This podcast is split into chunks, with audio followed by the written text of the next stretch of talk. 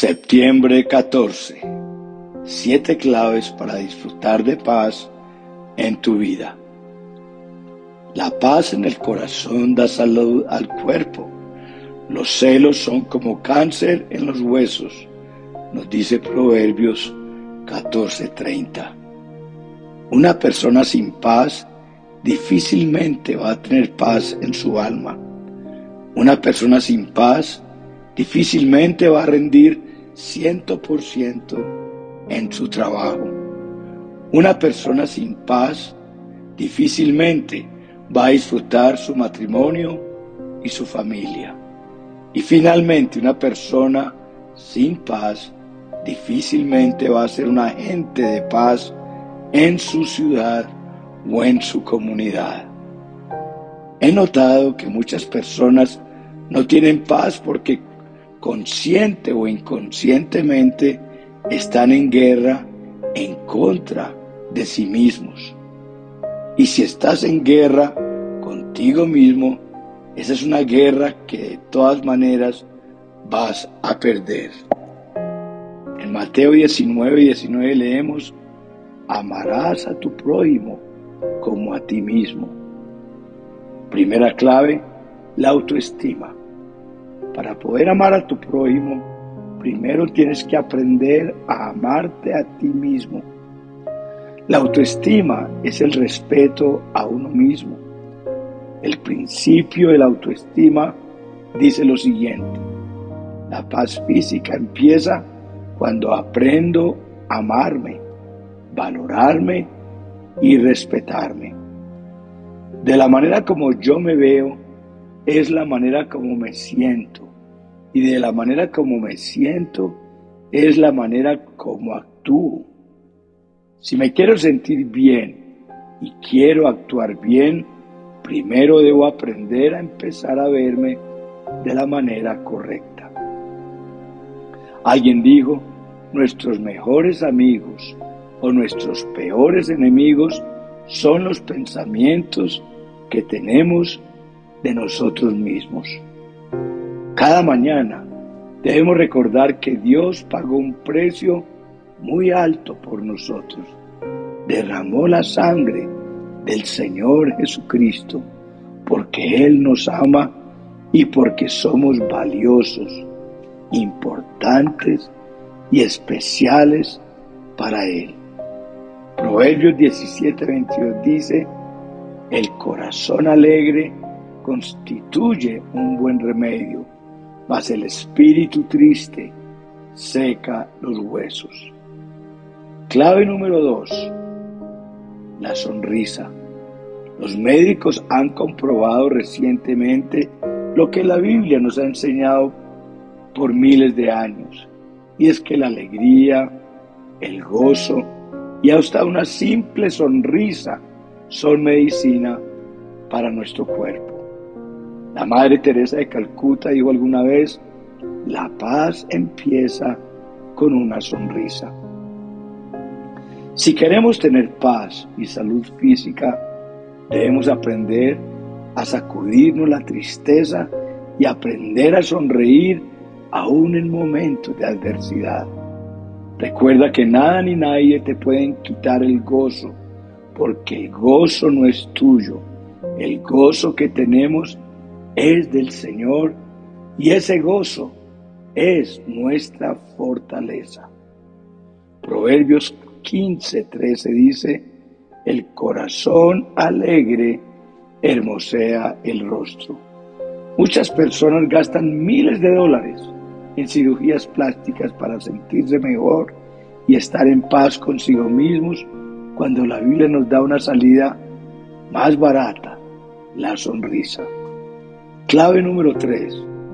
El descanso contribuye a mi paz y bienestar físico. Levítico 23.3 dice, tienes seis días en la semana para hacer tu trabajo habitual, pero el séptimo es un día de descanso absoluto, un día oficial de Asamblea Santa. Es el día de descanso del Señor y tendrás que guardarlo donde quiera que vivas.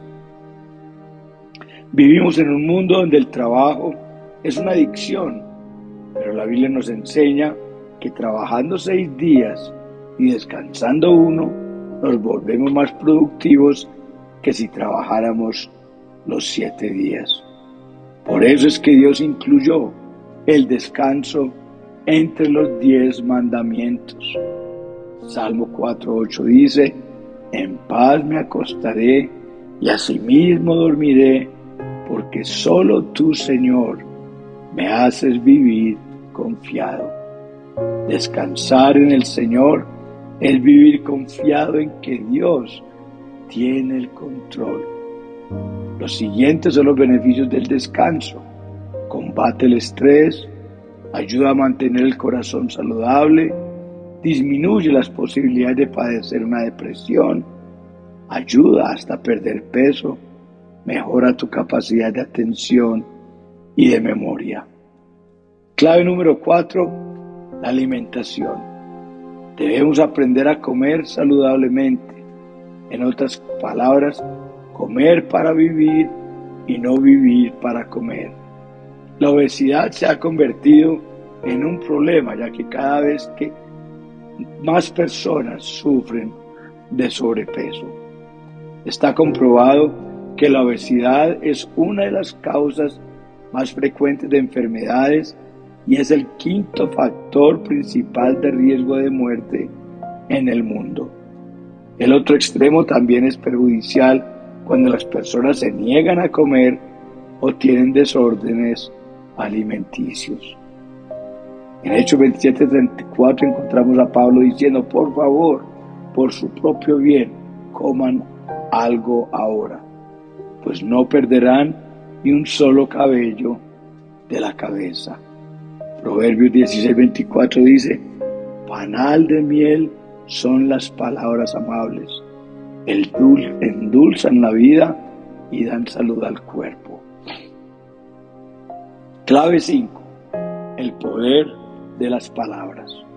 Debemos usar nuestras palabras para hablar vida, salud y paz sobre nuestras vidas. El problema es que muchas personas, en vez de usar sus palabras para bendecir su vida, usan sus palabras para maldecirlas. Salmos 34, 12 al 14 dice, ¿quieres vivir una vida larga y próspera? Refrena tu lengua de hablar el mal y tus labios de decir mentiras. Apártate del mal y haz el bien.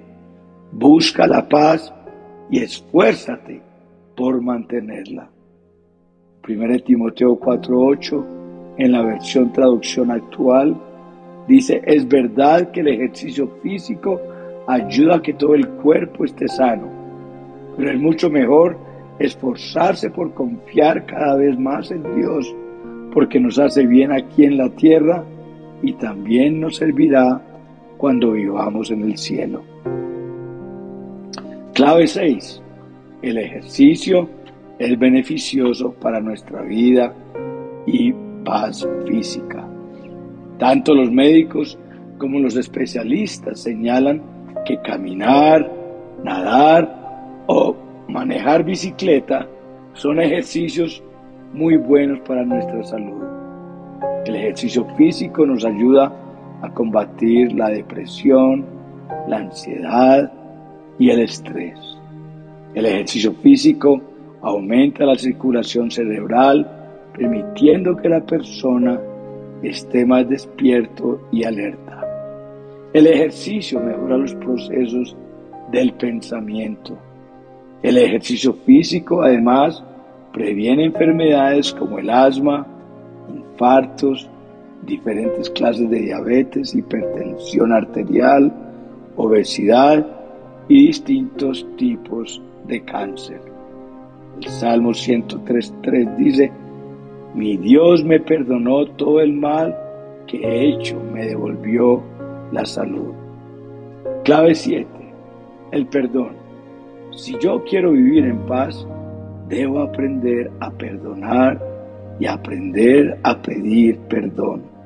La falta de perdón bloquea la sanidad, la alegría y la paz. El odio, el rencor y la falta de perdón son un veneno para nuestro cuerpo. El perdón es una de las llaves para la paz física, así como la paz interior. Uno de los secretos para una vida larga, plena y fructífera es perdonar cada noche a todos aquellos que nos ofenden. El perdón no cambia tu pasado, pero sí agranda tu futuro. El Salmo 38.3 dice, debido a tu enojo todo mi cuerpo está enfermo, mi salud está arruinada a causa de mis pecados. La falta de paz interior puede ser una causa de la enfermedad y hasta la muerte física y la muerte espiritual. La verdad es que como todos pecamos, debemos aprender a pedir perdón.